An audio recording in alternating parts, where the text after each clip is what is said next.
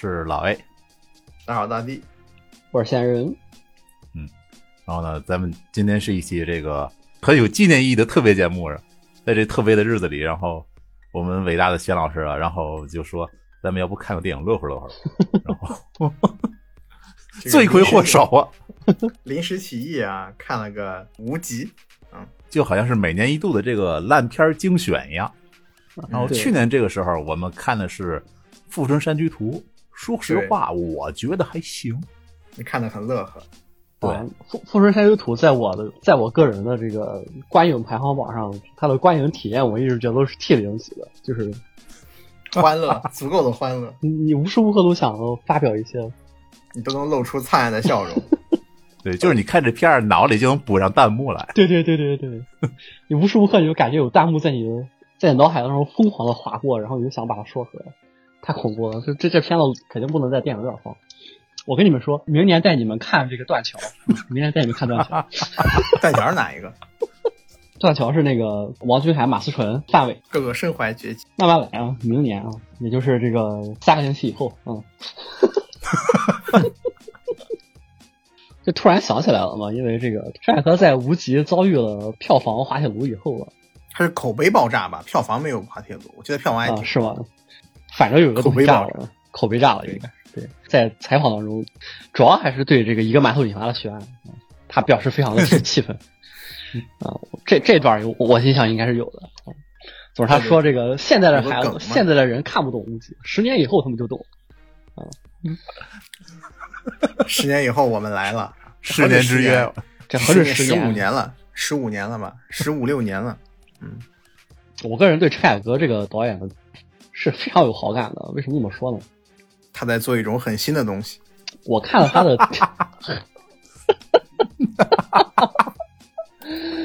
你们两个不亏心吗？刚才看片儿的时候，你们两个不是这么说的。我我我我我第一部看了他的，我第一部看他的这个片子呢，是这个一个小短片，是在这个戛纳电影节上面有一个，他们请了十个导演，嗯然后让他们每个人做一个十来分钟的小短片儿，然后上不封顶啊，主题是时间，其中就陈凯歌，然后陈凯歌导演的短片作品叫《百花深处胡同》，你们可以去搜一搜啊。百花深处，二零零二年戛纳电影节是只有十分钟啊，推荐大家去看一对。，那个谁演的，就是那个那个演家暴特别厉害的那个，呃，不是静夫，静夫蒋蒋蒋劲夫是吧？不是不是不是，跟跟跟那个梅婷搭档的那个对对对冯远征，对，冯远征，冯远征，哦，冯远征，哦，就那个神经质，表演特别像神经质的那个人，对对对，特别擅长演什么家暴男，还有那种就是就是家庭神经质。我反应过来了，反应过来了。那个是个冯远征主演的一个小短片儿，它是以时间为主题了啊，讲的是这个呃北京的这个那些四合院被拆了之后，有一个神经病啊，冯远征演的，把这个搬家公司的人叫过去给他搬家，搬家公司人开过去以后，发现他把他们叫到了一块荒地上，之后对着这个空气当中的这个物件啊，让他们搬啊，然后搬家公司的人这个一开始以为他是一开始觉得他有精神病想要走，然后后来这个。啊，他表示给钱是吧？那么给钱搬空气，谁不愿意呢？啊，那无实物表演，对，然后就开始无实物表演啊，然后这个搬到一半，其中他们这个一个人愣了愣神儿啊，然后冯远征就大喊：“哎呀，你把我我们家这个罐子摔了！”他这个精神病人啊，这个精神状态就不太不太好了啊，然后所有人也跟着他一块儿悲伤了起来，随着一阵这个抹眼都呛菜刀的这个吆喝声，然后这故事就结束了啊。大概来讲就是这样的啊，这个叙述起来感觉很怪，但你整个看的时候，你最后就会深刻的沉浸到他这个故事最后的这个，因为伤害了一个对你来说没有恶意的人的幻想的这么一个状态当中去。啊反正就拍的是非常好的，这我这是我人生中第一次看陈凯歌的作品，是在初呸初中高中的时候。嗯，然后后面说实话就后面其实就没怎么看了。第二次再看他的作品就是《霸王别姬》，哎我的天，那他是那是他这个影史留名的作品。《霸王别姬》已经不仅是影史留名的问题了，《霸王别姬》可以说是国产电影的 T 零。青史留名，他是一百分，是因为上限只有一百分那种作品的水平。就是他是那个青史的史尖儿上，对吧？对，就太怪了！你说的好像很有形状的感觉，史尖儿。就是就是就是，如果要是选最优秀的十部国产电影，它应该肯定在里面，就这种感觉吧。就是半故迷电影版，如果有这么个东西，那是豆瓣嘛，那是豆瓣前十。对啊，那种感觉的东西吧。反反正就是反正就是无敌了，好吧？你看看我一遍之后，你就知道真的是很厉害。然后之后再再一次看之后，就是道士下山。陈凯歌其实他拍的电影没有特别的多，嗯，对。然后这两年在拍一些主旋律嘛。对，然后再再再看的话，就是很不幸，就是这个《我和我的祖国》的这个白昼流星。嗯，就他那个《我祖国》不是一个，就是相当于群导演集体拍摄的嘛，一人一段他是那个拍流星的那一段，是吧？就是对，我记得是讲的那个，就是一群小孩儿，就那个骑马在那个戈壁滩上那一段，是吧？是他的。其实，上是卫星。其实，在拍这一段之前，这个陈凯歌整个人的口碑就已经完全要爆炸了。就由于他之前拍什么《道士下山》啊这这些。对对对，其实我如果你让我聊我对陈凯歌的观影的话，我基本上就会倒着聊，什么《妖猫传》呀，《道士下山》呀，啊，什么《赵氏孤儿》啊，啊，然后你会对对，《赵氏孤儿》也是我们当时在学《赵氏孤儿》老师给我们推荐的，上课放了一遍。我当时的感受就是。说出来，说出来！我当时感受是不行。他最后这个，他最后这个用力用的实在是太猛了，这个根本收不住，哪怕哪怕是葛优也收不住。你这么一说，我就突然想起来了，这都属于实在是太难看了，导致被我记忆尘封的这个作品之一。这反而是我印象比较深刻的东西，什么道士下山，对，就看的时候就感觉自感觉自己被什么东西熏了一下，有很强的异味。再结合这个我听闻的一些这个传说中的故事，比如说，呃，零八年奥运会当时选这个总导演，然后这个找来了几个合适的导演啊，其中什么李安啊、张艺谋啊、陈凯歌都有。轮到别人的时候，都是拿出一个具体的方案，说我要做什么。然后陈凯歌上去的时候，他首先给大家朗诵了一个，做了一个诗朗诵，什么“文官军收河南和平”。整活艺术家是吧？这就你感觉别人都是来拍电影的，他是来这个自我展示的，抒发自己的感情啊！不，这不是所谓的陈凯歌，陈凯歌长歌当哭的陈凯歌吗？真的是，所以我对他的这个印象一直就停留在这种这这诡异的状态啊。然后脑海当中还不断回想着这个十年以后啊，你怎么看懂了？十年以后，十年以后的一个晚上，贤老师突然从睡睡梦中惊醒，脑海中传来了这句话，鬼使神差的喊上了我们开始看这个东西，对吧？是的，你可真缺德，你可真缺德。那你要知道，我我我我当时听说这句话的时候，当时五 G 刚上的时候，那时候我是我是小学嘛，嗯，对。那时候看一些这个科普书，那时候跟你讲，当物体的这个运动速度超过光速之后啊，时间就会倒流啊。那时候在这个偶尔之间在电视上看到了无极啊，应该是没有看完，应该是不知道从什么时候从后半部分开始看的。电视放电影嘛，你知道这个放十五分钟，然后放一分钟广告。当当，就那个当当当当当，对对对，就这个东西。所以，所以你也看不全是吧？反正就看到最后，就光知道他跑来跑去，要超越光速，就觉得这是肯定是个科幻电影。什么科幻电影？没有没有，肯定还有一定莫名其妙的东西啊！所以他，所以大家说他看不懂啊。总之，在我幼小的心灵中埋下了这么一个种子，就在前几天他激发了，是吧？这里可以再给大家说一下，为什么无极的风评还是没有转回来？其实还有一个事情，就是去年的时候，陈凯歌他不是，还是今年？去年？今年忘了，就是有一个叫什么导演请就位。啊，对，那个综艺那个综艺节目嘛，然后发言不太适当，好像说了个什么话来着？说了个啥来着？忘了，反正就是因为那个节目导致陈凯歌又火了一段时间，然后我那段时间知乎还没卸，然后就经常在知乎的这个这个这个榜上看到非常多的这个无极到底是不是一部烂片，然后底下一万个人在那喷他，嗯啊，这个一万可不是虚指，嗯，因为当时是这个国产电影从这个之前是只能拍文艺片。到尝试拍商业片，最早的就是这三个，就是这个《无极夜宴》和《英雄》这三个片子，其实当时都被骂的很惨。也也不是说最早吧，而是应该说是那个阶段呃，就是最早，嗯就呃，没有没有，比他更早的应该是什么《天下无贼》这种的，嗯，零三年，那是零三年，那更早，那些更早。他应该说是这个大投入之后的那种，就是冲着这三个明显都是那种通着很大场面、对商业大片的那种，对商业大片氛围的设计的，它不是那种那种剧情片、剧情商业片，对对，它是往这个大场景做的一个尝试嘛。不论是黄金甲，就这三个作品在服化道上都有着很很高的。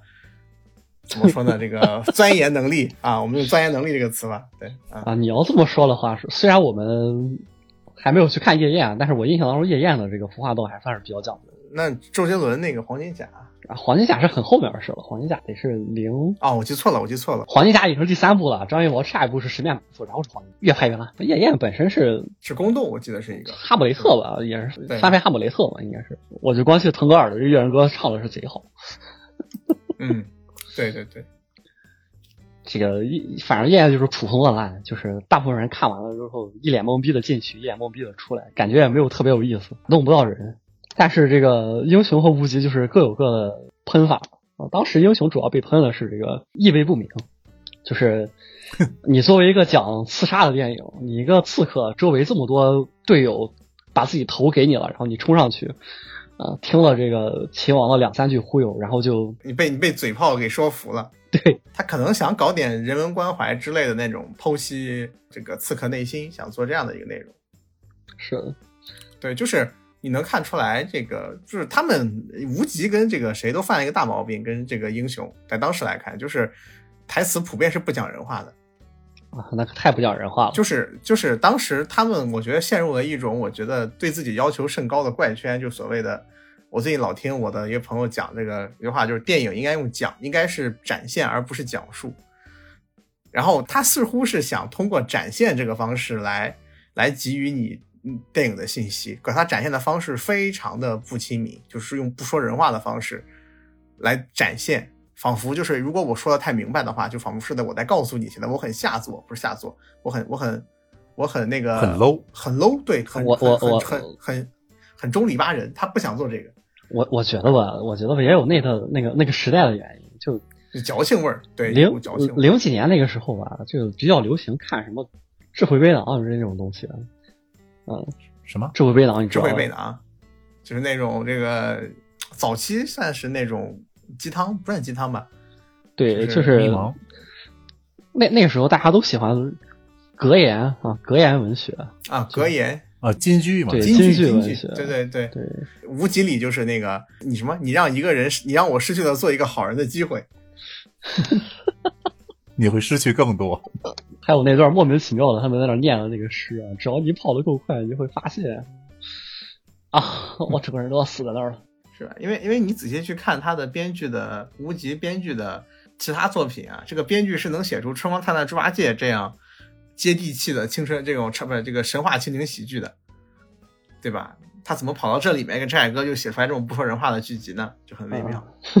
这两个剧前后没隔几年哈，前后真的没隔几年。我们是不是先来个传统艺能啊？哎，老师打个分吧。我先，又让我先。嗯，我是我台玻璃大炮，好不好？嗯，这这片子啊。嗯，之前我看那个一个馒头引发的血案嘛，当时我看的时候，我就觉得这个剪辑的有点突兀，或者说，嗯，拿到现在来说，我觉得当时他有点恶意剪辑了，因为咱们都知道，一般他这些视频啊都是后期自己编辑的，然后他会自己去篡改一些是人物人物关之间的关系之类的。当时我就觉得可能啊，他把这个片子恶搞得够呛，因为当时确实把我逗得够呛。哎，老师，你这么一说，我还可以，我们还可以再做一下预告，就后面还会有这个。还会有这个《西游记后传》后边后《西游记后传》是啊，这这个这才是真的被平反了的这个几个重要的国产剧之一。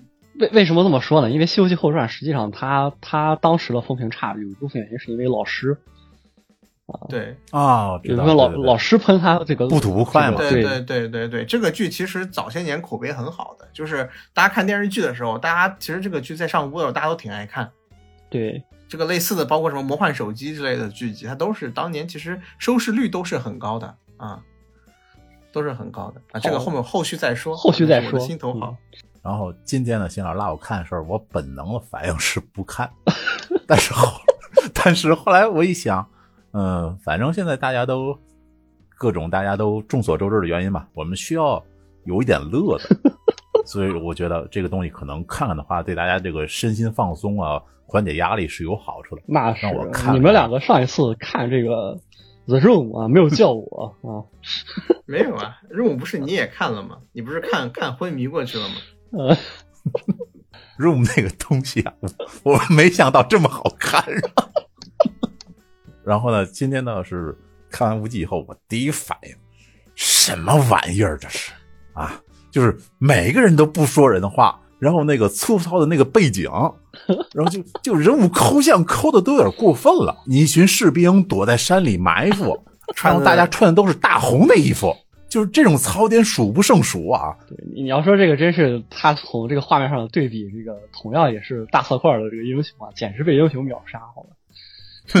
对呀、然后他这个色块用的真的不如那个张艺谋张导演。不是英英雄那个大色块儿，它是它底色是压得住的，它是要用一个人的大艳色去去震所有整个背景板的这个就是橙色，这就是所谓的那种武侠小说里那种就是一个白衣一个红衣可以镇压江湖所那种气概一样的东西，他是用这种方式来处理的。陈凯歌不一样，陈凯歌那他妈的是群演都是红的，他他陈凯歌把颜色做成了一种阵营的区分，对吧？我一般是比较尊敬那些愿意在电影里啊一边拍摄一边录音的那种原音的，我比较欣赏那种演员。嗯但是这个片子里，我真是听他们说话，我都觉得头疼。就是就是像谢霆锋这种还好，张不张柏芝也还没问题，但是那个大将军，大将军是真田广之，明，真田广之对对，嗯。光明大将军那个口音，我哎呀，太君说话这个味儿太冲了。我我我跟你说，这个片两个主演可都是外国人，那个昆仑也是外国人，昆仑是哪国的？昆仑是韩国人，韩国的没听出来吗？对张东健啊，综上所述吧，嗯，然后我估计我再说你们还得打断我，然后不打断不打，也就四分吧。这四分里有张柏芝三分，太太功利了。太功利了。还有是怎么说呢？那个人血馒头那个念想算一分，四分啊！你谢霆锋的表演不值一分吗？都不值这一提。我这什么谢霆锋破剧本这是？谢谢霆锋的台词不值得一提吗？哎，呦他这片儿要写着是喜剧片儿，啊，那是正面的，那是加分项。他这是个奇幻片儿，A 老师，你是我最崇拜的人，我就知道你绝对不可能为了一个女人而放弃电台的，你 阴，阳怪气啊 你永远是对，这个阴阳怪气我特别喜欢，对吧？七分儿，七分就冲这句阴阳怪气七分。冷一点，五分五分，冷静点，冷静点。冷一点啊，就就不开玩笑，不开玩笑，五分儿，五分，嗯，嗯，高高手五分儿，你们俩我大概吧，我我应该也是给个五分啊。这个片子确实是没有办法给他给给到他及格线啊。这个只能说看了一遍之后，确实感觉当时风评是这个样子，是不冤的啊。这个即便后面能够把后面也能够把这个整个故事理清，能够得到一个饶有兴致的感情线，前面这一部分也是足够劝退人的。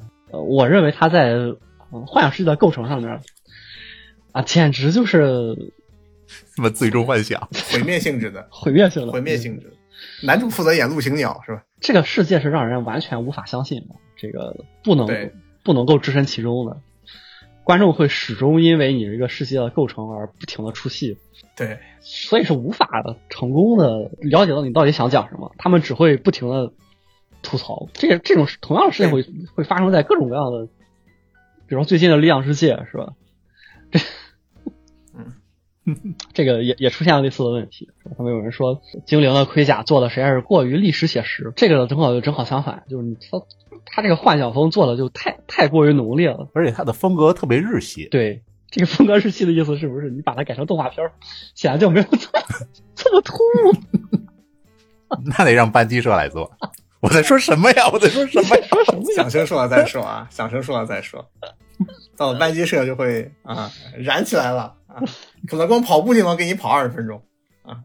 太快了。所以说这部分做的。是非常差的，只能说还好后面这个感情线啊，呃，勉强算是完成了一个故事。但是这个故事呢，他在给他安排了一个完全是可以正常的。收尾以后，又强行给你把这个收尾给打破了，给你进入一个开放式结局，让人感觉不知所措。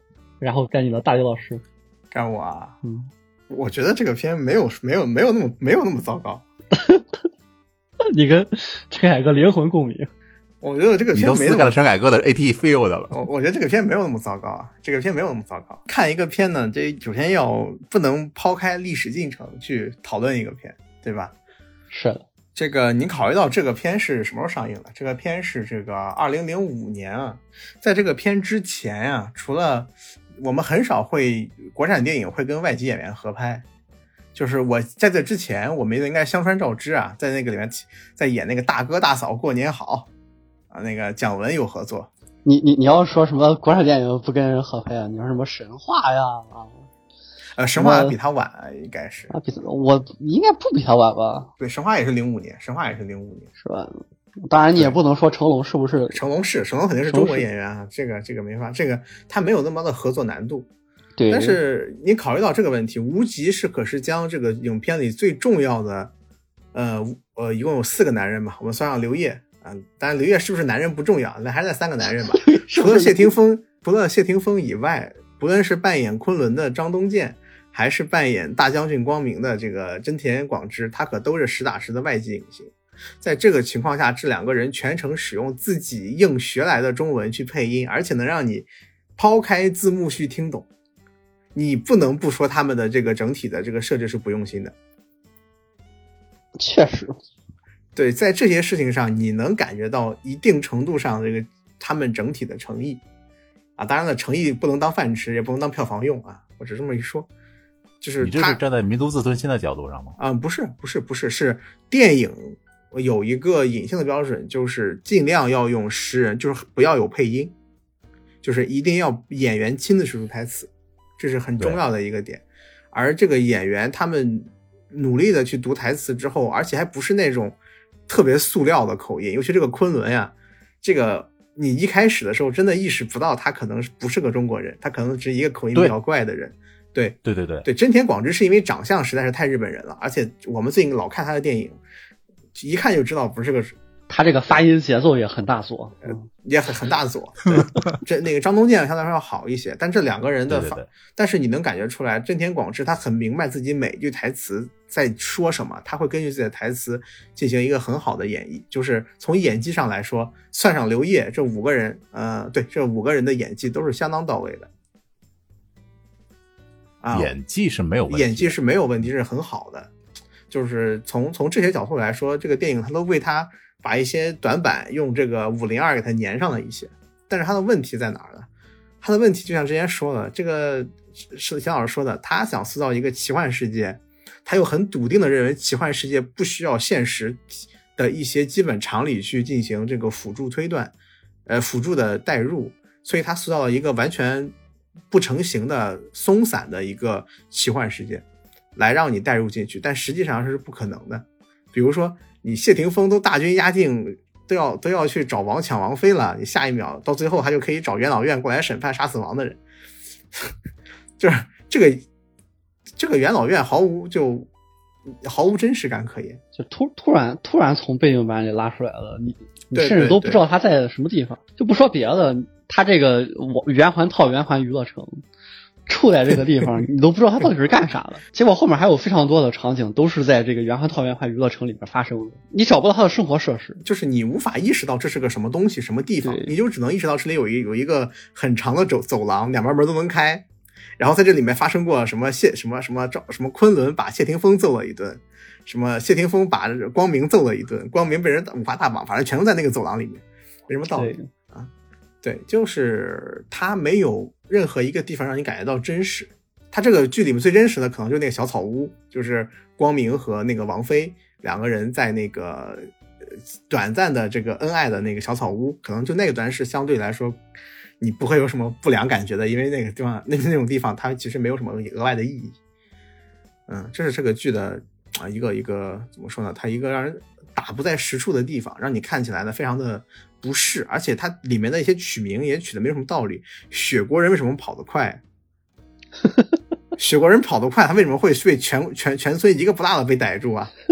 雪国列车啊是吧？你是吧？这，哎，反正我听说，我听说去学新闻学的人真的要练长跑我我真去问了一下，这不重要，就是就是就是这个 他是在香港学的新闻吗？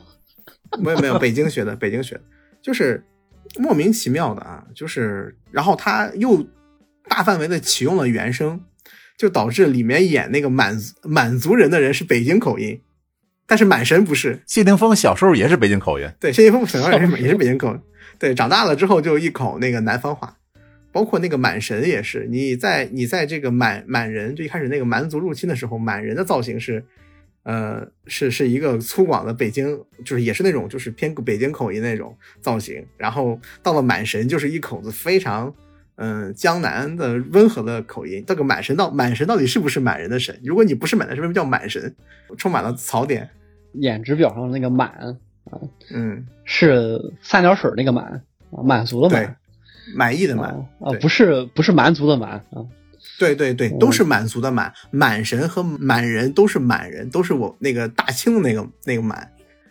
对没有没有，那个那个是蛮人，嗯，应该不是满人，呃，那个那个也是满人吧？那谁知道呢？可啊，能那不重要，不重要，不重要。就是不重要，就是非常乱七八糟啊。然后，那为什么说到这个份上，我还要给这份打高分呢？就因为他他那个感，先说打多少分？呃，我说了嘛，我要打六到六分多嘛，就是这个片值得一看的程度。六分多是高分吗？那没有，那没有，我打分一向是会偏 偏偏偏高的，六分多，它是值得一看的，值得一看的。它里面有非常多冗余的情节和我觉得无用的镜头，可能以可能是他觉得他拍了个很好的镜头，他一定要用上产生的问题。就是陈凯歌特好像特别喜欢这种类似于五胡乱华也好，这种盛唐或者是晚唐时期这种嗯城内一片繁华，城外哀鸿遍野的场景，来产生一种盛世哀世的妖娆。你在妖猫，你在那个那个他那个拍的不是是那个妖猫妖猫记之类的作品里吧？他后续妖猫传啊，他都有，包括那个道士下山也是嘛，民国他都会拍这种极尽妖娆的东西，然后选一个极尽妖娆的女演员啊。道士下山里面是那个呃跟郭德纲一样大的那个叫谁来着？那个呃，林志玲，林志玲，对，对，就所以说，我觉得这个，所以说这个无无极这个地方，应该能感觉出来，这是陈凯歌怎么说呢？这个转型的一个根儿吧，转型一个根儿啊，他哦，相当于你或者说是今天看了无极以后，突然就明白了为什么最近看了陈凯歌他为他为什么后来这么骚？他为什么后来这么骚啊？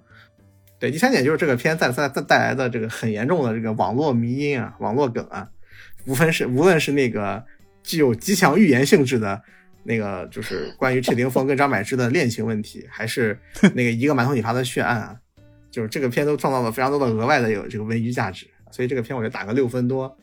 啊，这个片也足够记记载在中国电影史上，可能不不是一个非常光呃这个什么说呢好的名声吧啊，但是我觉得它值得啊，值得啊，所以我打个六点三分吧。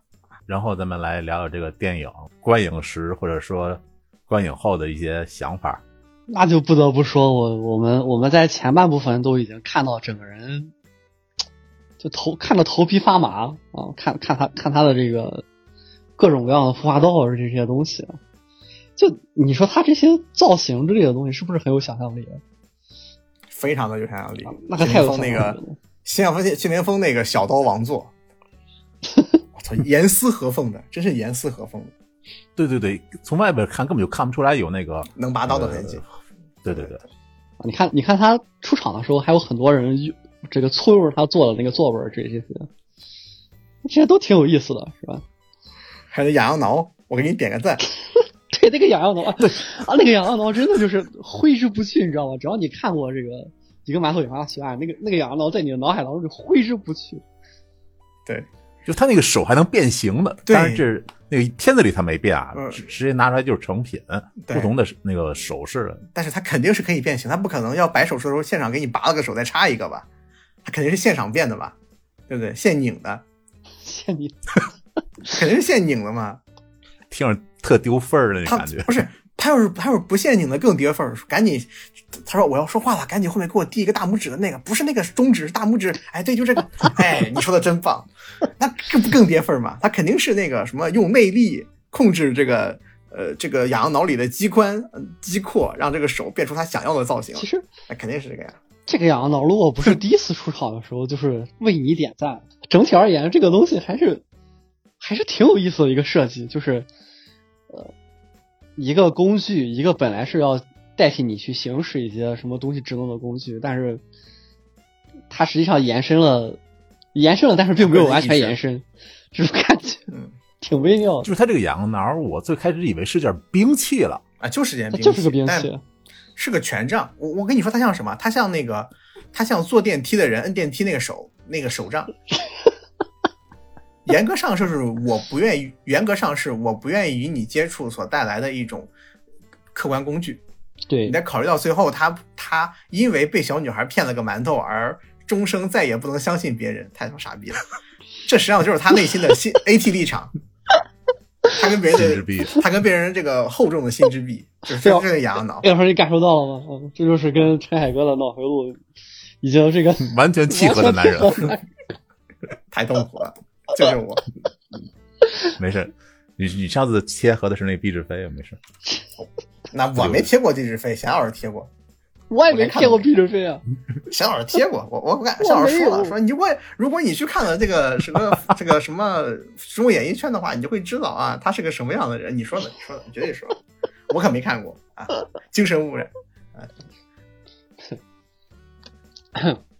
就是这个这个东西，哎，关键是问题在于这个到后面那场戏，到后面那个打起来之后那场戏的这个这个，你你会看到这个他背后很多这个其他的士兵啊，突然出现了其他的士兵，手里也都拿着这个痒痒挠，痒挠，这没什么道理，这就不是一个他失去了这种唯一感啊，你就感觉对就就就反而一下子就觉得你你之前所有的这个猜测都没有了意义啊。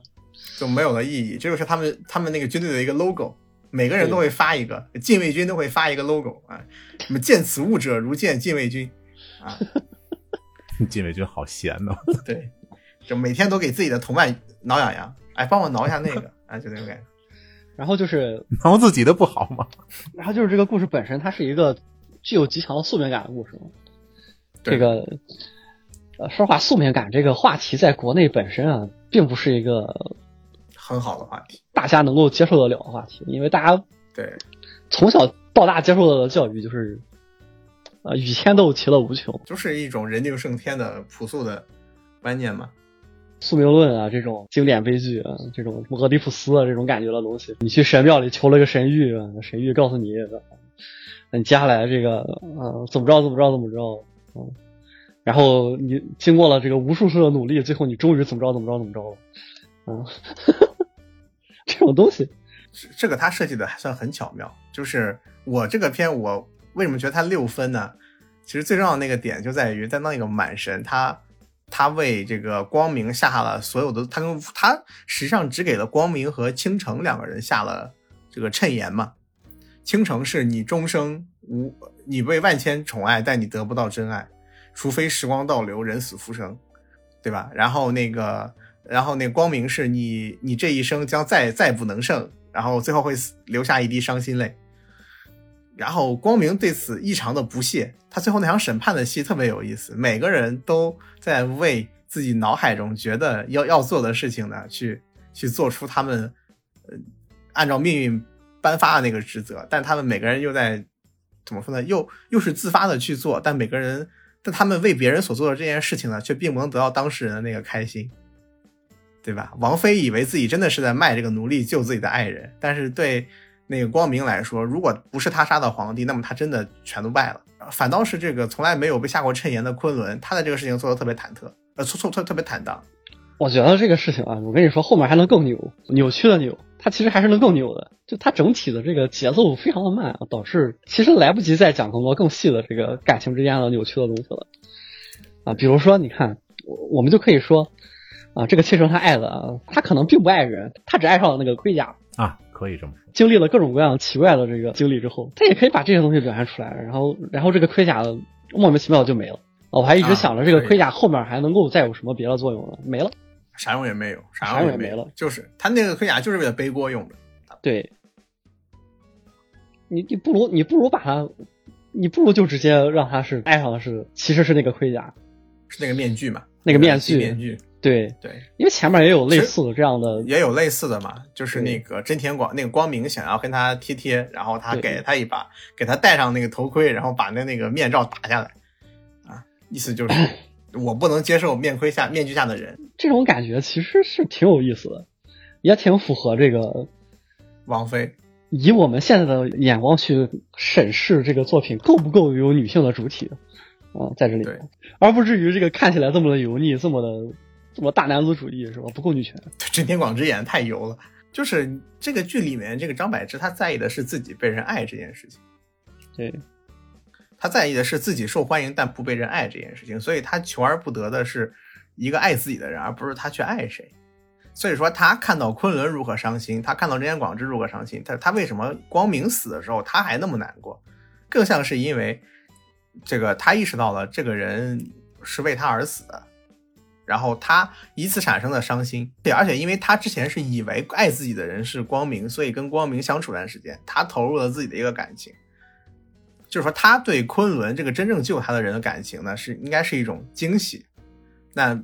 但是真的跟光明生活在一起了之后，那可能是他真的考虑，哎，我是不是可以去爱了？所以这感情是不一样的，他应该会有更好的一个感情的主观性在这里面，可能会更好、更合适一些。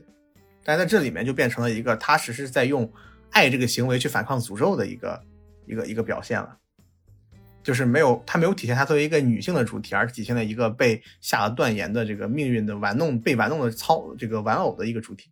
然后就是他最后的这个戏啊，最后这个戏我真的是觉得非常的，这个结尾的安排我觉得真的是非常的差，就，哎，硬跑遭不住，就哪怕你硬跑了，我觉得这个你结尾按来讲就应该是这个无欢四杀啊，不对，他是五杀啊，连自己一块杀了，然后实在是不行了的这个昆仑。选择穿上这些衣服，然后回血啊，然后呃背上这个倾城，这个样子让他时光倒流，把人救回来，这会感觉好一些。而他最后就先给你展示了感情纠葛，在这之后你是感觉他们的感情之间是展示完了，是圆满的，是不需要再进行这方面的纠结了。然后在这个时候，你再告诉我啊，人家昆仑自己穿上了这个衣服，那他为什么还要再穿穿这个衣服呢？在这个最后这个结尾的时候，其实他的死是活，其实是对整个故事的完成度是没有任何关系的。那么他穿上衣服活了之后，还要再把这个青城背着，然后再进行一个穿越时间的操作。关键问题，这个穿越时间，他到底是怎么个穿法呢？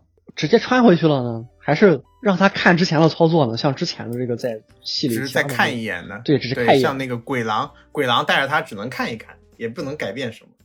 对，这些东西都没跟。观众讲清楚，你进入了一个开放式的状态，那你前面所有的做做的这些努力都都白费了。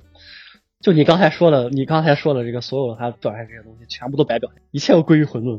而且而且，哪怕是这是一个在反抗这个既定命运的故事，在最后的故事也留也止于满神的预言，就是除非有一个人打破时间，真心爱你，然后他不这么说的吗？然后最后确实是有这么一个人，满神说的都应验到了，这并不是一个。这个有某些意志可以带来的某种奇妙的转变，出想要战胜满满神所带来的这种无力感，你必须去再去正面满神。但问题来了，这个满神这条线到后面就根本就不存在了。满神的登场就那个芭蕉林那里，哎，后面还有吗？后后面还有一点点，就我，这这这这角色就应该一直时不时的出来露个脸，对对对，露个脸，隔壁的这个。跟隔壁的那个那个啥，那个就跟老头环里那个谁一样，梅琳娜，梅琳娜一样，什么梅琳娜？跟隔壁 那个这个那个那个寒蝉里的那个谁，那个那个关剧魔女，对对对，他应该时刻让提醒观众们，有一只手在造成了这一切，这个戏剧且。扭曲妖艳的这么一个现现状，而不是由这帮人弱智的行为造成的，这就看起来更像希腊悲剧了。那观众也好好还好接受一点，对，更好对更好接受一些。你确实是有命运女神在仿制，在在纺织，而不是现在这样，一群人拧巴的不行。这点来看的话，这个谢霆锋真的是工具人，他连个馒头都不如。馒头都不如，倒不至于，只能说最后这个突然之间就死了，这个真的是很突然。他这个角色最后其实也是生死都不太影响，都不太影响啊。但是他需要去死，让观众们开心一点。毕竟这个角色讨不讨厌不好说，确实有点欠揍。太阴阳，太阴阳怪气了。我们我们找一下他的台词读一下吧。这个钱老师来读，请大铁老师，钱老师来读一下。是，你还你还找台词吗？我的天呐！你有理由杀我，我错怪了你。你当然不会为了一个女人杀我，你仍然是我崇拜的偶像。谢谢你把清白还给了大家。然后，然后你还要你还要什么？先单膝跪下，然后再这个，然后再再给他行个礼，转身啊，然后然后然后下个场景就把那个你的偶像吊吊在最高处。你不说别的了，这个发这个截图就又看到了谢霆锋这个脏辫儿，我的天呐，脏辫儿是什么东西啊？为什么脏辫儿？没有谢霆锋的，不是这个不算，这个应该不是脏辫儿，这应该就是编头发。脏辫儿，脏辫儿，脏辫儿的那个辫儿更多的是是会松下来的，它这个像捆在头上，应该是呃比较高难度的一种编法。为什么要编头发？太怪了。因为邪。因为谢霆锋在整个剧情里，他是一个特别邪、这个邪恶的那个邪，他是一个不正常的角色，他的他的服化道一定是不正常的，就是在别人觉得什么样的情况，他就一定要摆出一个非常打眼的，因为在其他其他人在这个剧里面都很脏，只有谢霆锋是很干净的，但他心里脏，对他心脏。哎，反正你是你你要说服化道，那我真是有更多的槽可以吐了，但是。你夸我大将军那身衣服，哎呦，以假乱真了，连蜜蜂都能都能招。对他，他那个肩膀还有两朵花，还有那个花是拿那个铁丝给他那个箍上的。他这个真的是，就是你单独把它拿出来看，其实都没有任何问题，都觉得做的其实还好。除了那个，除了那个花瓣盾，那个真田，除了还有那个真田信玄那个那个副将，武田信玄啊，武田信玄，武田信玄。对，那大将军不像那个那个红色那个假发，特别像武田信玄，他就差把扇子了，真的。不是，这不是那个，这不是那个碎星吗？碎星，我敢保证，宫崎英高绝对看过无极啊！对，我也敢保证，宫崎英高绝对看过无极。没错，什么脑瓜崩神器啊，什么 非常鬼魅的这个细瘦人影啊，什么在这个在皇城上奔跑，对对对，把女人从笼子里面救出来，然后再。这个房梁上面奔跑，啊，还那个放风筝。啊，什么黑魂三营救葛斯德，他那个放风筝不是《只狼》里面那个，你你去那个伟明一心家附近，你会被那个风筝人突袭，啊，那个啊，对对对对对对啊，绝对是宫崎英高是看过无极的啊，我是这么觉得，太怪了，我觉得唯独风筝这可能不是，风筝这个应该不是，风筝这个。主要他这个，他他这个孵化道真是单独摘出来都没有什么问题，但你把它组合起来，再加上他那个绿幕的这个深深的这种特别特别不真实的这个环境，它主要是它的服化道不考究，它的服化道很很精致，但是不考有设计感，但是没有立足之处。所有的幻想故事往往都要有一些给人某种既视感的朝代和什么，但是这个剧集里头它没有日式的铠甲。过于妖艳且不切实际的这个这个这个着色，还有那个叫叫雪国人，可看起来怎么看都是这个非用的这个东南亚的雪国人的发型有点像那种古代的日本人那种。对对对，包括元老元老会的那个发型也是头顶剃光光，不过也可能是头顶秃掉了，两边留一留，这都有点像。但是他两边那个人那个坐姿那个排列都是跪跪在那个垫子上，对对对，也特别像日本人。嗯，对，如果你不像日本人的话，就中国很早以前的历史，那更那个也不会长这个样子，就是特别的给人感觉特别的不妙，很不妙。这个作品就是大杂烩。哦，那个终于想起来了，那个雪国人的那个发型，那那是蒙古人发型，有点有点像朝鲜。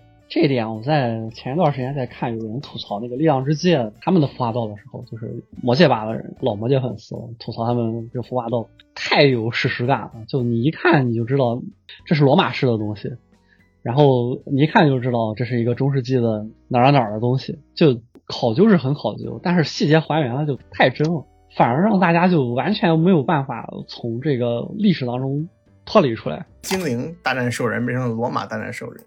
对，就整个的这个感觉，就就就你就进入不到这个幻想世界了。而这个则是你在看到这些东西的时候，空中楼阁对，太空中楼阁了。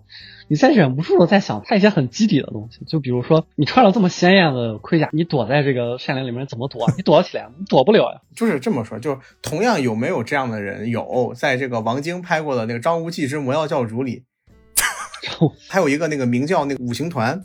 大战那个呃五行旗大战光明顶里面人也是一个队一身衣服，但是他们是有理论支持的，每个人是一行啊，是火行是土行是五行旗火行旗土行旗，还有一个东西，当时我看到这个红衣军，我第一反应是他上面还有还有蓝衣军白衣军紫衣军，就是起码他要有对应的几个纯色军种吧。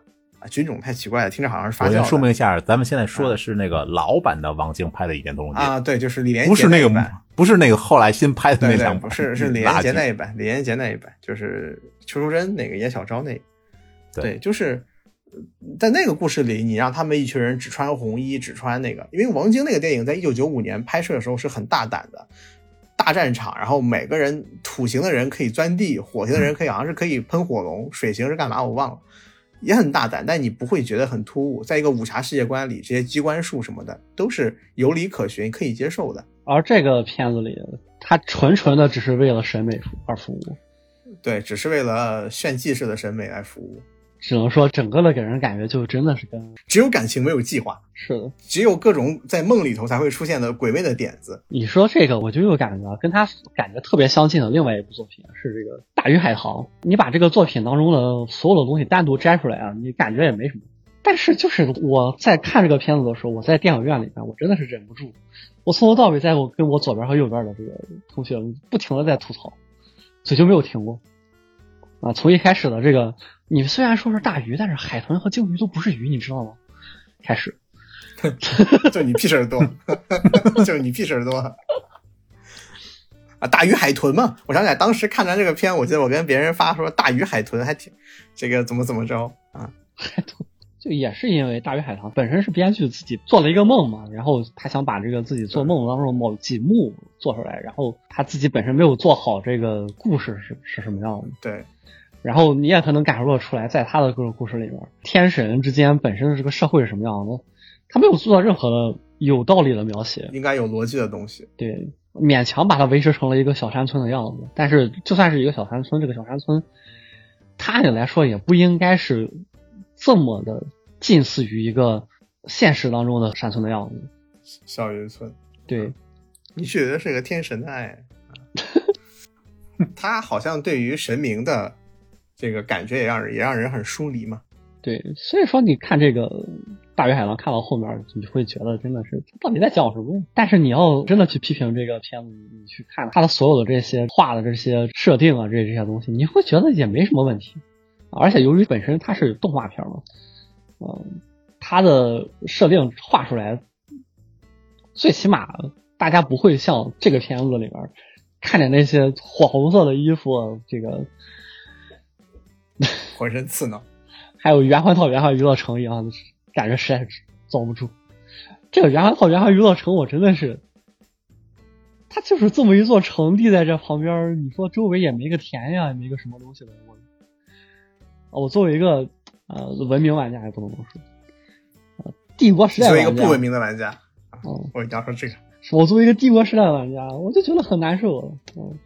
我帝国时代玩家最喜欢的事情就是圈圈个地弄个城啊，是吧？然后大搞攻势，是吧？但是你看这个一环套一环，它除了长得像个迷宫之外，没有别的任何作用。你能感觉得出来，它这个墙和墙之间，墙里面有什么东西？你看到它上面开窗户了吗？是吧？关这个，它是一个那种像特摄、像特摄一样的布景。对你，你看他关关张柏芝那个笼子也是，上面开了一个这么大的口子，随随便便有个人就下来了。不是他那个，但是但是那个《刀剑神域》里那阿斯纳不也是吗？不是，关键是那个不是那那个阿斯纳那个阿斯纳那个笼子，它是它是它是封顶的。这个这个不是阿斯纳那个笼子的鸟门是侧开的，还有个侧开的鸟门，好像是。它这里面那个鸟笼里有个梯子，张柏芝严格上走那个梯子就能出去，看起来是这样的。对呀，反正就。而而且说实话，这个鸟笼也是一个意象大于实质的那个东西。对，因为你在里面没有看到床，没有看到放吃喝的东西。对对对。你说你把它放在这儿干什么呢？他在这儿睡觉睡睡在这上面吗？没有床他怎么睡？吃饭在这儿吃吗？没有个桌子他怎么吃饭？这些都不考虑，他就是一个很明显的意向的东西放在这儿，意味着他失去了自由放在这里。而且一开始的时候，它上面披一个鸟的羽毛做成一个披风还好点儿，后面出现这里纯纯的就是我们既然已经搭了这么一个场景了，我们不如多用用。对，那个那个笼子就出现了好几次嘛，就每一次都是被关在里头，然后来看的。这纯纯的就是这个作用啊，没有什么意义。你第一次出现的时候，观众还会觉得哇，这是一个非常好的意象，有点唯美啊，是吧？啊，后面出现的次数多了之后，就会觉得哇，有病吧？怎么还关这儿？就是孵化孵化道的吐槽，咱就先。对，我想聊谢霆锋，我也想聊谢霆锋。哎，我是谢霆锋老粉，我可喜欢小吴小鱼儿花无缺了。嗯，就是这个这个这个剧情里面啊，它出现了几次有小丑的这个意象。第一次这个小丑的意象应该是这个皇上，那个捏着嗓子的皇上，那个皇上是一个明显像像是个阉人，像个太监。啊，就是在屋顶上拿剑的那个，拿剑那个剁张柏芝那个手剁了好几次还没剁着，那没剁着，就是就是那个王，嗯，王啊，对对对对对，那个那个丑角，他不像任何的王者啊，然后但是是一个非常阉割的一个形象。你说这个。感觉他这个有这么一点日本的元素在这里面吧，应该是，但是就不敢细讲了呀。就你想什么征夷大将军，所有人都不敢去杀这个王。对对对，即便这个王看上去就没什么用，屌用的样子，挺有日本日本这个味道的，但是又不敢多讲，可能是因为时代原因。呃，再就是谢霆锋这个角色，他最后用一个，他可能是想体现那个像像那个。蝴蝶效应一样，就是小时候一点点的这个挫折能影响一个人吧。可是他最后的观众看完他的故事，你是无法对谢霆锋这个人有任何的共情的，你只能觉得好笑，对吧？和吵闹，对吧？我们这些这个动画片看多了的死阿宅啊，是能够很很能够理解这种逻辑的。嗯嗯，邢老师跟他共情了。嗯，没有没有，你可以理解，但是你不能体会，对吧？尤其是他如此直白的说出来，你害我丧失了一个做好人的机会。尤其是你把人家先捆起来啊！你说这个东西，这个东西确实是领领领先版本十多年，好吧？最近的这些什么少年深渊呀，什么章鱼屁的原罪啊，对啊，这种什么又渲染的故事里，这种反向又渲染的故事里，这种桥段是非常多的，大家也看得很爽。这个他他这个情况跟那个什么龙珠里弗利萨摧毁宇宙想要那个许愿。呃，收集龙珠许愿，最后目的是长高五公分一样，有一种诡异的这个喜感，但是又配合谢霆锋全场这个怎么说呢？呃，长相又好，演的又好，然后他神出鬼没的，你知道吗？就什么正常人会在自己的这个铠甲陈列馆里面穿在盔甲里头睡觉吗？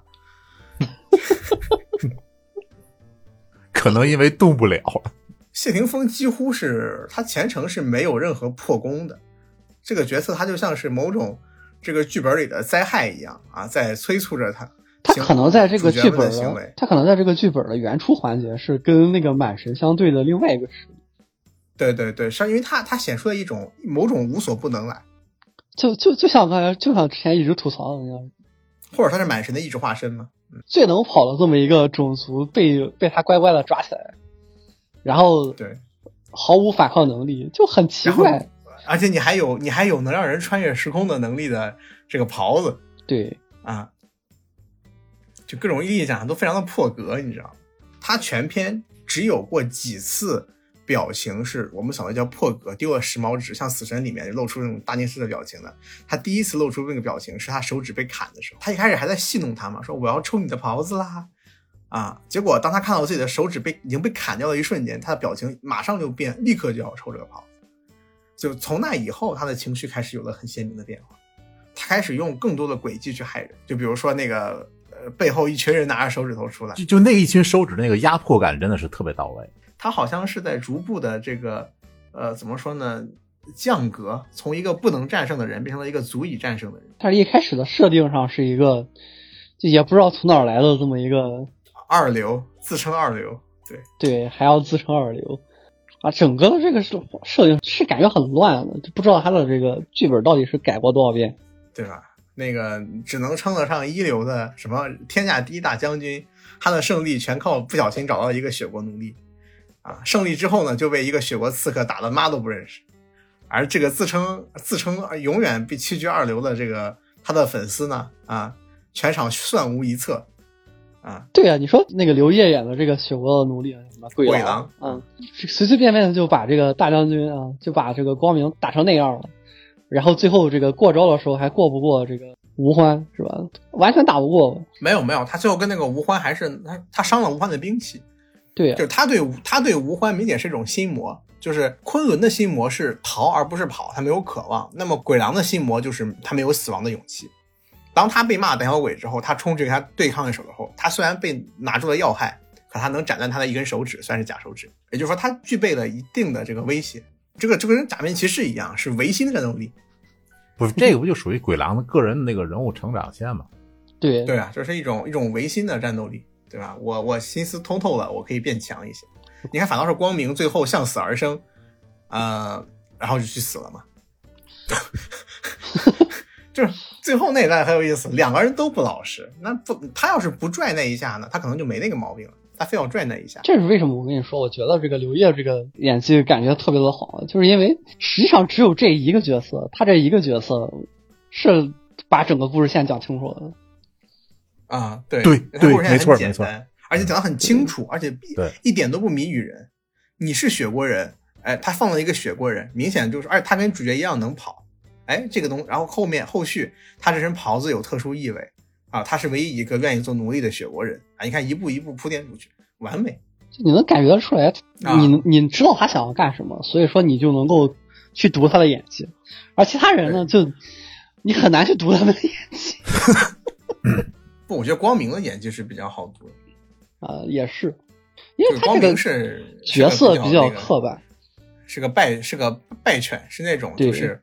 不愿意承认自己失败，然后一步一步更加失败的一个一个角色，所以你能看出来那个他那个想当大将军，不让他当大将军啊那种表情的演的都都还是能看出来。相反，就是谢霆锋，你就不知道想干嘛，逐渐的像一个边缘型人格障碍患者一样。对对对，像个神经病一样，这就开始了。一一开始可能只是个阴阳怪气的人，到后面就是边缘型障碍患精神障碍患者。其实我觉得那个张柏芝的那个。演技也可以，因为他最开始就是他可能已经信了他那个就是满人的那个预言嘛，然后就可能会比较放浪，或者说反正也没有人真正的喜欢自己，对对对，你们想看吗？你们想看就看，但是后来我们大家就想看就都看到了，然后呢，不是那个不是因为那个王说你王上他都快脱的时候，他是先伤心的，伤心之后便是无所谓，因为王他有一个占有欲，特别非常强烈的占有欲。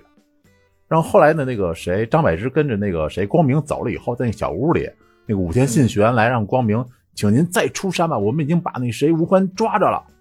然后当时那个张柏芝那个小媳妇儿的那个感觉演的特别到位，就把那盔甲往那一放，你去吧，对，去吧，啊，不是个妃子，她不是个妃子，她不是个王妃，她不是这世界上最魅惑的女人，她就是一个不想让你。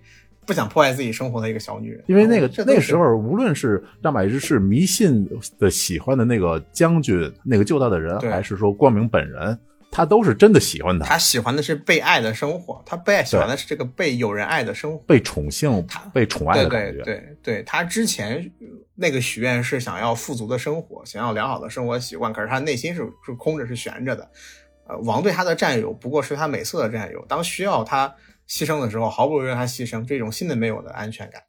然后在这个光明的谎言之下，他获得了一种呃心灵上的满足嘛，嗯，所以说他更看重了这个东西。这就为什么哪怕最后谎言揭穿了，他仍然对光明恋恋不舍，因为实际上给予他那段温馨生活的人不是昆仑，是光明。对，啊，好，那没办法，昆仑是一个从头到尾都在不停的跑任务的人。对啊，他妈究极工具人 啊。就陆行鸟嘛，啊，吴起肯海哥旗下第一陆行鸟。前面的时候别人在给他发任务，后面时候他在不停的试图去找一些这个。那不就育碧游戏吗？去去地图上找任务，就脑子不好使，脑子不好使。对，想要做一些事情去拯救些什么。就我跟你说嘛，就他这个感情线还是挺有意思的。就是自己爱的到底是什么？是那个救了自己的人呢？还是这个真正给了自己想要的爱的生活，爱的这些生活的人呢？还是自己幻想当中的那个那个黄金甲，那个黄金甲那个那个红红那个红衣甲，那个哦叫鲜花甲，鲜花铠甲。对对对对，这个问题抛出来之后，就变成了是那个你是想要那个彩七七彩墙用来救你的那个大英雄呢，还是想要一个爱你的人呢？还是想要一个能给你呃让让你体验相爱生活的人？其实还挺难选的，说实话。辛老师代入了啊！是他妈代入。新老师，你选哪一个？新老师，你选哪个？我，你要让我选的话，我说实话，你你难道没有发现这个？我一直在吐槽说，这个按理来讲应该会有那个他会爱的是那个盔甲的这个选项，但是不知道为什么被搁置了。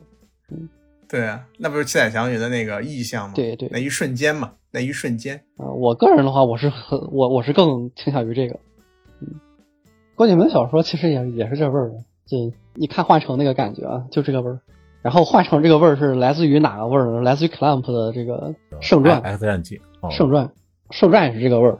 然后你你你翻翻圣传的话，圣传也是就是全世界就这么几个人啊，世界系故事，世界系故事，古早世界系故事，哎，成了又成了世界系。他更多的是他想做出来那种希腊神话悲剧的那种感觉，但是没做成，应该是这样，差点让你带歪。行，吐槽就到这儿了。如果咱们就是先问你们俩，想把它安利给其他朋友的话，你们会怎么安利？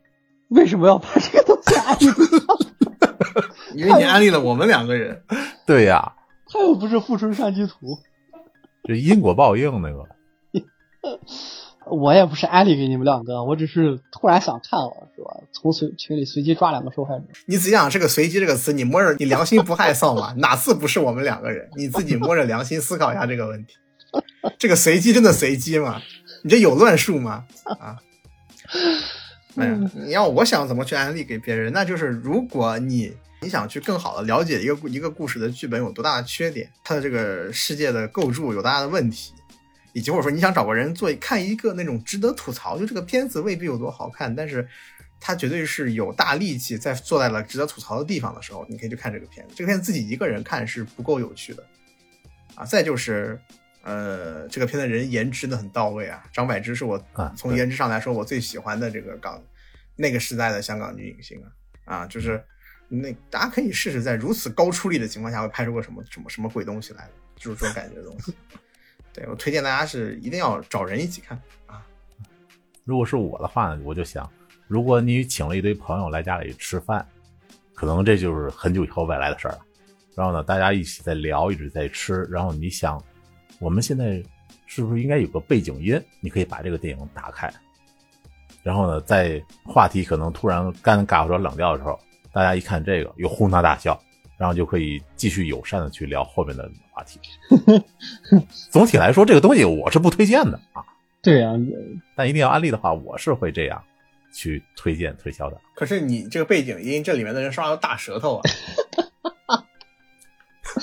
就总你你这个选项就基本上相当于这个随便上哪个电影其实都行。